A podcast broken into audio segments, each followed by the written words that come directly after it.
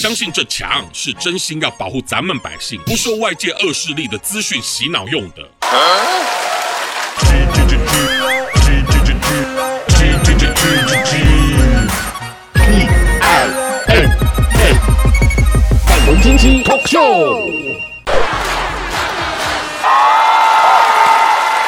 各位朋友，大家好，我是粉红鸡。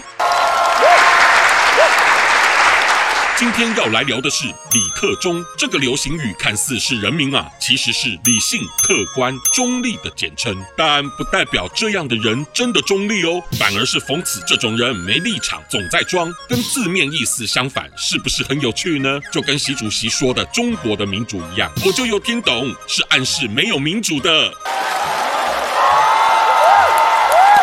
其实啊，李克忠象征的人格挺能代表咱们中央的领导精神呢。就像春节前地方官为了落实清零，无不努力的封城或阻止恶意返乡，但最后却被说辞骤变的中央谴责。原来都是能表里不一的李克忠才有资格在中南海当领导呢。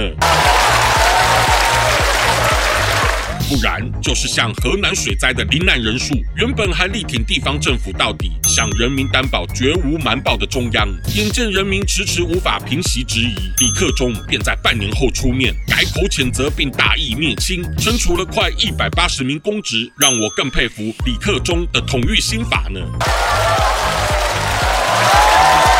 所以，我对于禁止人民翻墙的法规，后来也有了深刻的体认。相信这墙是真心要保护咱们百姓，不受外界恶势力的资讯洗脑用的。但如果是官员们或是官媒，反而得背负着李克忠的角色，勇敢地为了保护墙内而自行翻墙，使用推特等等向世界发声呢。